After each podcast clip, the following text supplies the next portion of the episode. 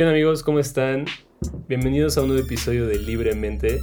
Mi nombre es Javier Pascal, su anfitrión como siempre. Y pues hoy regreso de las tinieblas a hablarles de un tema que me gusta mucho, de un libro que estoy leyendo y a platicarles un poquito de mí, de lo que ha pasado y, y el regreso, ¿saben? Y pues más contenido que quiero planear. Entonces acompáñenme en este gran podcast. Bueno, y primero que nada, eh, pues no sé, quiero externarles mi, mi más profundo aprecio a todas las personas que han estado escuchando este podcast desde el principio y también las personas que se acaban de unir las personas que escucharon uno por un cachito. Todas ustedes, la verdad es que me han. Me, me, me, me calientan el corazón, ¿saben? Me dan un abracito. el último episodio que subí fue el último episodio del año pasado obviamente. y... Pero así se llama, o sea, se llama el último episodio del año, por eso lo digo. Y pues en ese episodio hablamos sobre muchas cosas y hablo sobre mucho como el... El ver la vida de una buena manera, ¿saben? Y el hacer lo que quieran y, determinar su futuro y cosas así. Bueno, pues lo hice, tomé cartas en el asunto y ahora estoy trabajando. y es horrible, no, no es cierto. Pero sí estoy trabajando y, y sí estoy cuestionando mi realidad un poco. Siento que de repente me llegó la vida adulta, honestamente. Ya sí me voy a poner aquí bien franco con ustedes. pues yo estaba muy cool en mi burbuja de la comodidad y de la ignorancia hasta un punto. Y de repente me llegó responsabilidad y me llegó un trabajo estable y me llegó... Todavía no me llega dinero. Eso es lo malo, ¿no? Pero pero de repente me llegaron todas estas preguntas y todas estas respuestas y todas estas cosas. Y, la verdad es que, pues, este, puso feo por un momento. Este, este año fue mi cumpleaños en enero. Muchas gracias por felicitarme a todas las personas que lo hicieron y a ustedes también que no lo hicieron, pero que aún así se acaban de enterar. fue mi cumpleaños, estuvo muy padre. Eso fue en enero 31. Y, y pues nada más estaba como todo bien, ¿saben? En febrero empezó, entré a clases este semestre la verdad es que no me está gustando mucho, literal solo hay dos clases que me están gustando y este es mi octavo semestre, el siguiente es noveno y ya me gradúo en diciembre. Entonces la verdad tenía expectativas de poder regresar a la escuela y ver a mis amigos de la escuela y socializar en la escuela, pero pues al parecer no va a suceder. Y pues está bien, ¿saben? Este, son cosas que suceden y que no tenemos el control. Pero, pero pues sí, aquí andamos y les digo que tengo un, ¿cómo se llama? Un, un trabajo ahora que me acabo de entrar, entré en febrero. Y la verdad es que está, está interesante porque pues es experiencia, pero igual mi futuro yo creo que sí, no sé. La vida laboral es complicada y me está agarrando justo con el, la universidad, entonces ahorita literal no tengo tiempo. O sea, sí tengo, pero tengo muy poco, eso es lo, lo feo, ¿no? Pero miren, dentro de toda mi rutina tediosa y atosigada y llena, aquí estoy con ustedes. Y este, pues aquí disfrutando un poquito. Bueno amigos, y eh, ya les conté un poquito sobre mi situación. Si quieren que dialoguemos un poco más al respecto, la verdad es que yo con mucho gusto. La verdad es que últimamente he estado muy pensando en qué voy a hacer con mi vida y decidí que este podcast es algo muy, muy valioso para mí y me gusta mucho hacerlo. Lo disfruto mucho, es algo que de verdad me gustaría que, que pudiera seguir, que pudiera progresar, que pudiera crecer y que pudiera llegar a cada vez más personas. Entonces, diciendo esto, tengo muchos planes y tengo muchos, pues muchos como ideas de contenido. Quiero traer a gente aquí conmigo, quiero grabar, lo, grabarlo en video porque la verdad es que siento que los podcasts en video igual se interactúan mejor y este pues no sé, puedes relacionarte mejor con la, con la persona, con el presentador y con el invitado, ¿no? Entonces, eso está, eso está chido. entonces, justamente tengo algunos planes que quiero traer a gente y quiero traer amigos y gente interesante, entonces estén atentos por eso. Pero hoy les voy a hablar de algo muy, muy padre, algo que me gusta mucho, que es un libro que neta he leído recientemente y me ha cambiado la vida, yo creo. Este libro se llama Sapiens. Aquí lo tengo, este, no lo pueden ver, obviamente, pero Pero está muy bueno, es de Yuval Noah Harari y nos habla sobre todo y sobre toda la historia de la humanidad y literal el libro se titula Una breve historia de la humanidad. Entonces, sin más preámbulos, voy a comenzar con este tema.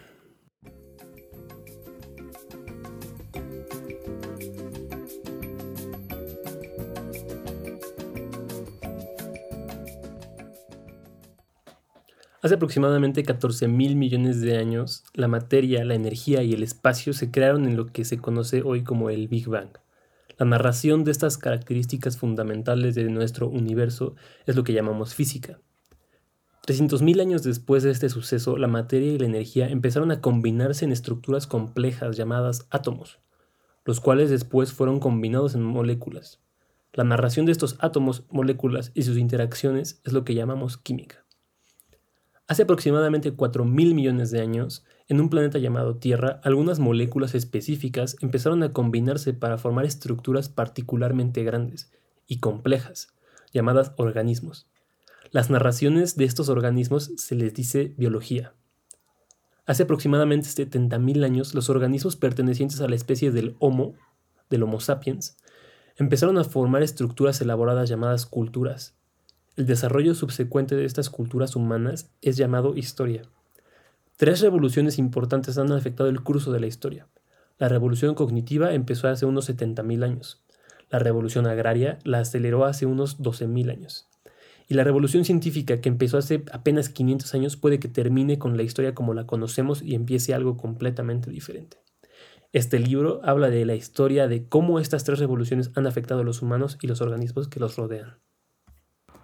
Esto que les acabo de leer es la primera página de uno de los, libros que más me han enseñado este año y tal vez toda mi vida, y les digo, se llama Sapiens. Es una breve historia de la humanidad de Yuval Noah Harari.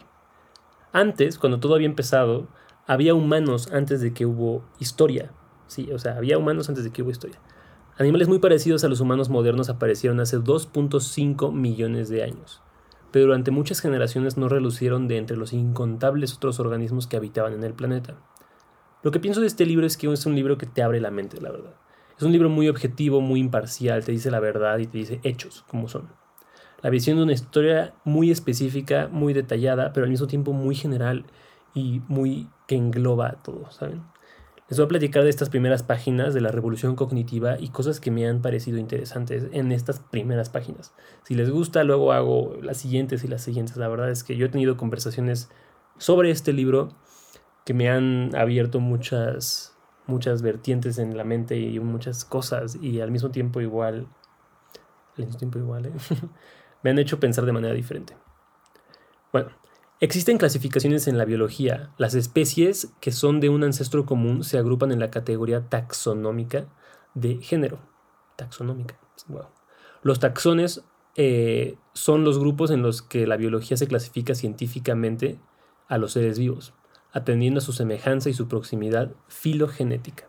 Los leones, tigres, leopardos, panteras y jaguares son especies diferentes de un mismo género, el de pantera. Todo esto es latín, ¿eh? entonces voy a echarme así como la pronunciación.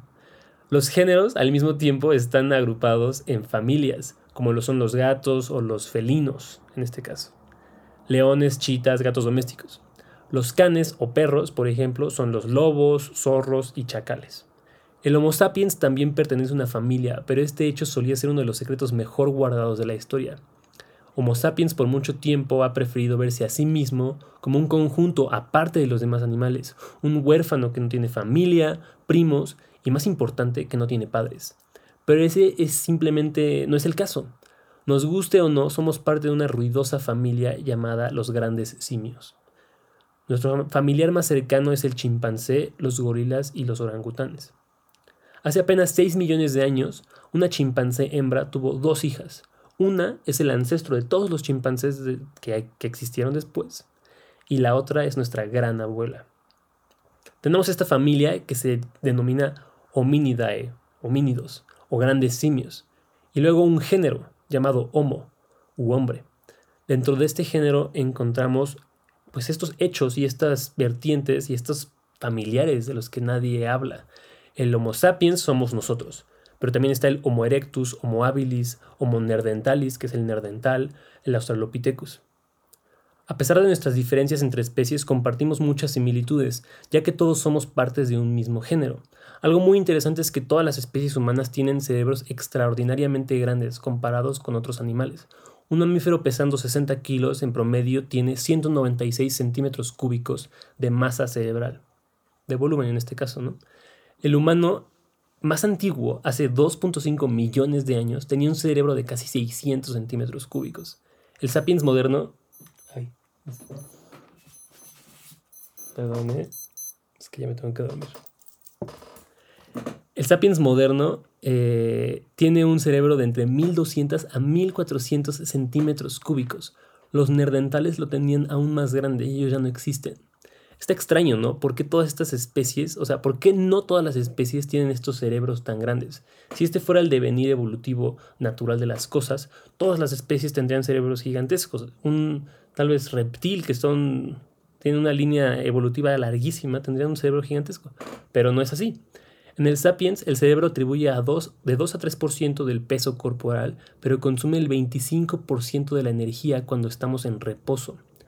Un simio requiere del 8% de la energía para su cerebro, a comparación.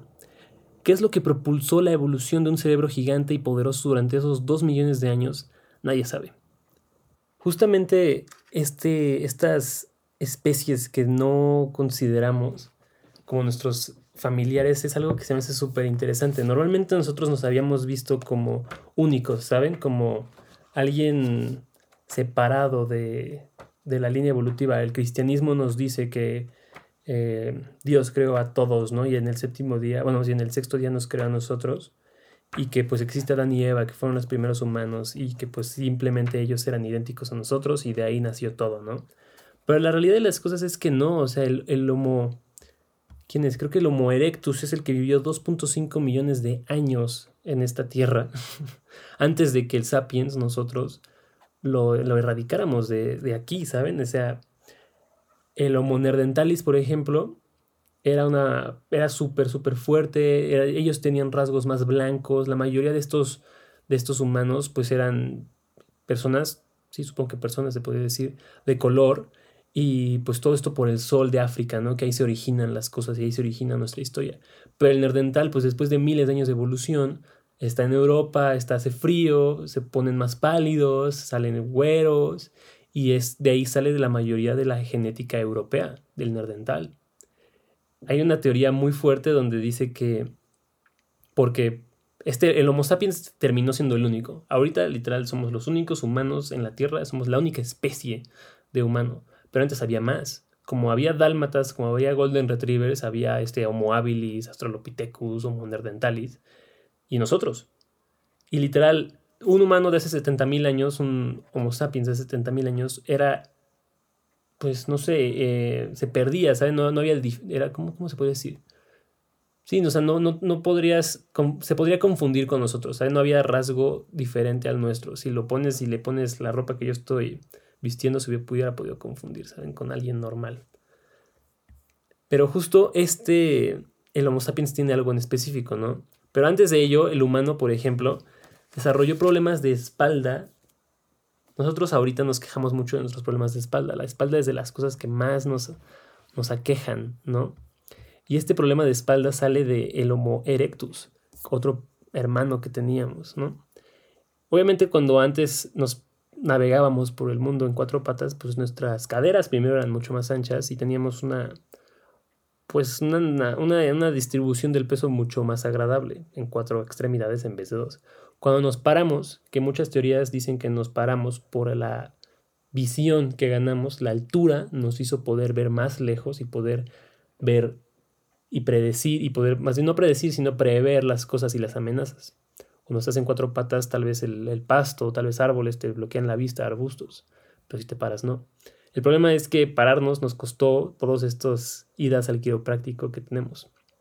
También la mortalidad en las madres, una vez que nos paramos y nos erguimos, pues nuestras caderas, las caderas de las mujeres se hicieron más estrechas.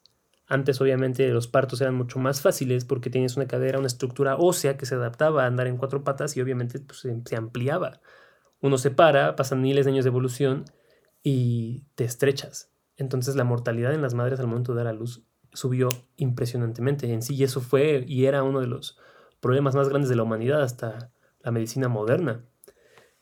Esto también este, implicó muchas cosas. De repente empezamos a subir en la cadena alimenticia. Antes de sí nos podía comer un león, si nos podía comer, pues no sé, algún, nos podía matar un bisonte o qué sé yo. Pero después, cuando empezamos a descubrir estas herramientas maravillosas que nos dio la naturaleza, pues subimos en la cadena alimenticia y nos dio un poder, pero sin confianza. Es lo que también dice el libro. Un león está en la sabana, pero está confiando de sí mismo, se acuesta en todas partes, duerme tranquilo, sin que nadie lo moleste, porque él sabe su poder, sabe su estatus. Pero el humano no. El humano tiene este poder desde hace poquitos miles de años. El león tiene ese poder desde hace millones de años. Y el humano obviamente tiene este poder sin confianza. Nos lo dieron, pero al mismo tiempo lo tomamos y no supimos qué hacer con él. Por eso el humano es tan cruel cuando pierde una posición de poder o cuando está en riesgo su posición de poder. Vean grandes figuras de poder, dictadores, reyes, y en los momentos donde su autoridad se ve en peligro es donde actúa con más agresividad y más violencia. Eh, pues la extinción de los otros Homo pudo haberse dado eh, gracias a una masacre, de que nosotros los sapiens los matamos, una socialización y una reproducción, o simplemente no lo sabemos. Lo que se dice es que la reproducción entre estas especies fue lo que nos dio y al final lo que hizo que dejaran de existir las demás, porque nosotros teníamos justamente una herramienta que iba a cambiar todo el curso del planeta y todo el curso de la realidad, que es el lenguaje. Nosotros conquistamos el mundo a través del lenguaje por varias razones. Una de ellas es el chisme, esta habilidad de poder hablar de otras personas, otros individuos, otros miembros de nuestra tribu, hizo que de verdad hiciéramos maravillas. De repente dejamos de tener esta habilidad nada más de comunicarnos de manera simple. Eh, llega la revolución cognitiva. La revolución cognitiva establece que nuestro cerebro en algún punto de la historia empezó a pensar diferente. Tal vez fue porque empezamos a cocinar las cosas y nos dieron más nutrientes, tal vez fue por una casualidad evolutiva. La verdad es que nadie sabe con certeza por qué de repente empezamos a pensar de la manera que lo hicimos. Pero nos volvimos conscientes de, unas, de varias cosas. Una, que juntos podemos hacer más de lo que podemos hacer solos. Empezamos a poder describir detalladamente las situaciones que pasaban en el sentido de que antes solo podías decir como, no, ma, acabo de ver un león, ¿saben? O hay un changuito ahí en el árbol, o hay un río ahí al lado o hay una piedra aquí conmigo. Pero no podías hablar de cosas como ayer vi un león en esta parte del bosque y esa parte del bosque está al lado de este río. Y si recuerdan, pues tiene tal, tal, tal, y hay un árbol de, de mangos al lado. Y yo lo vi y estaba echado y venía con otros tres leones y pues nada más para estar atentos. Entonces, así, con esa descripción detallada, tienes una ventaja impresionante sobre todos los demás organismos. También puedes hablar a futuro. Mañana podemos ir a cazar este mamut, nos vamos a organizar en grupos de tres y, vamos a tomarlo por los flancos y vamos a poder hacer un plan de ataque. Y eso no, no lo teníamos al principio. Esa habilidad no, existía, ¿saben? simplemente no la habíamos desarrollado. Pero justamente esta capacidad de A, chismear, hablar sobre otras personas, eso nos habilitó a tener relaciones más estrechas y más de confianza, poder organizarnos entre más personas. La descripción detallada nos permitió poder percibir el mundo y explicar el mundo y de repente organizarnos de manera más eficiente. Estas dos cosas son cruciales, pero no son suficientes para el salto que dimos, ¿saben? Todavía nos falta otra. Pero antes de eso quiero regresar a esto del chisme. Nosotros se, han hecho estudios que no podemos convivir, no podemos tener un grupo ah, realmente sólido, eh, efectivo, organizado, de más de 150 personas sin que haya reglas. Los organismos normalmente en, en la mayoría de la naturaleza viajan en manadas o hay grupos o nunca están solos. muy pocas veces hay un organismo realmente solo. Normalmente tienen una comunidad, una tribu. Y eso no era excepción con los humanos. Y tampoco es excepción con los chimpancés, con los orangutanes. Los podemos ver. Si alguien vio Tarzán o algún documental, sabe que los, los orangutanes y los gorilas eh, pues se, juntan en, manadas, no sé si tenga un, nombre específico, pero se juntan en grupos.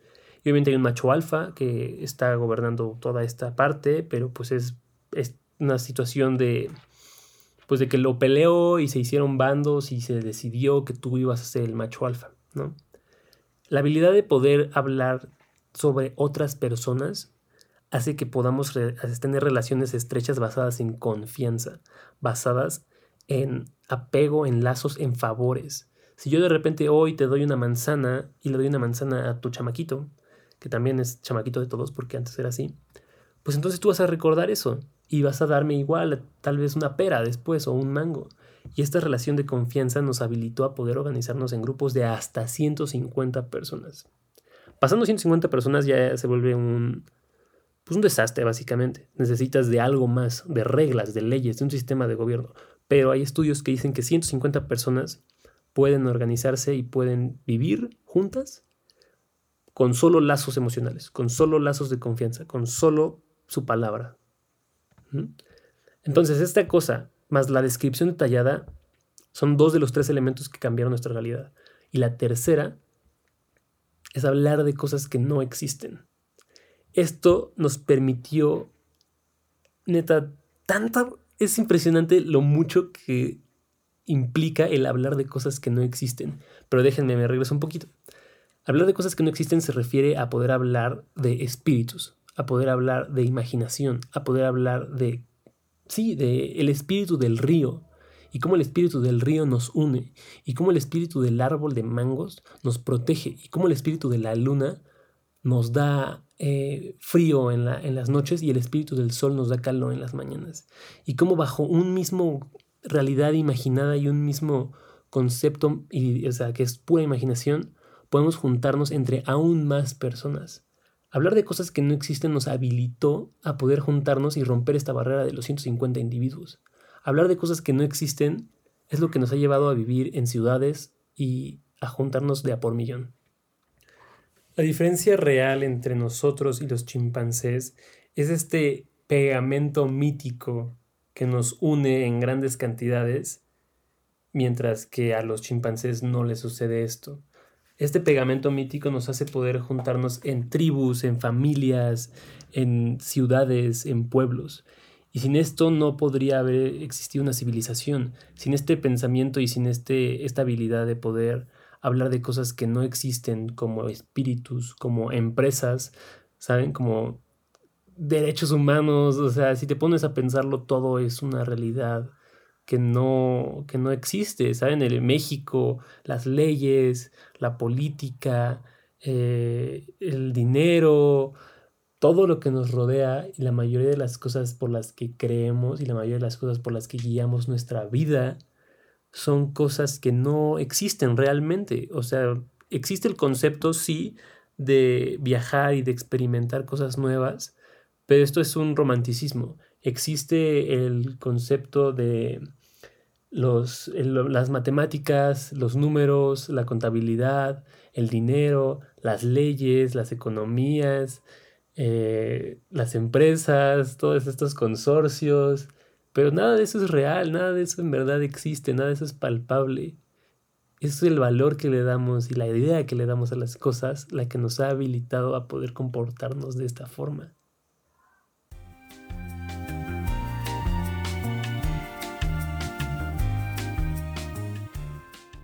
Honestamente, al principio no supe cómo reaccionar a esto. Tuve un, y es que también les he contado muy poco, o sea, en verdad no quiero, o quiero rellenarlos y eso, saturarlos de información.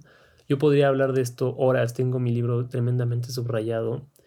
Y, y de neta no dije muchísimas cosas que también hacen muchísimo ruido, pero se me acabaría el tiempo y quiero dejar este podcast relativamente corto. Pero me gustó mucho el, esta primera parte y les voy a seguir platicando si consigo hacer un buen guion y eh, resumir las cosas de una manera concisa o si lo gustan ustedes, ¿saben? pero esta es la primera parte, esta es la revolución cognitiva de la que habla Yu, Yuval, sí, Yuval, ¿no?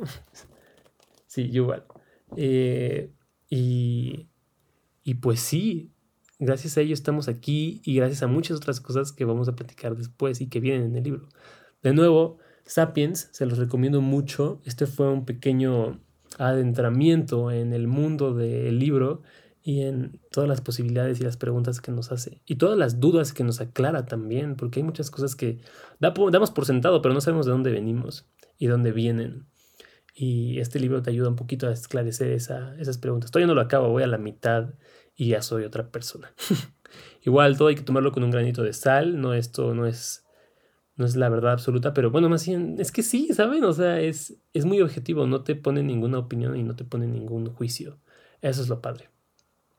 Pero bueno, espero eh, les haya gustado mucho este, este podcast, espero que hayan aprendido algo, que les haya gustado algo, hayan encontrado algo interesante en este, en este divagar mío. Tal vez hoy se escucha un poquito diferente el episodio, este, la mayoría de las veces recientes había grabado con Ángel, que es mi productor predilecto. y pues obviamente tener un micrófono mucho mejor, pero nos detuvo mucho el COVID, la pandemia.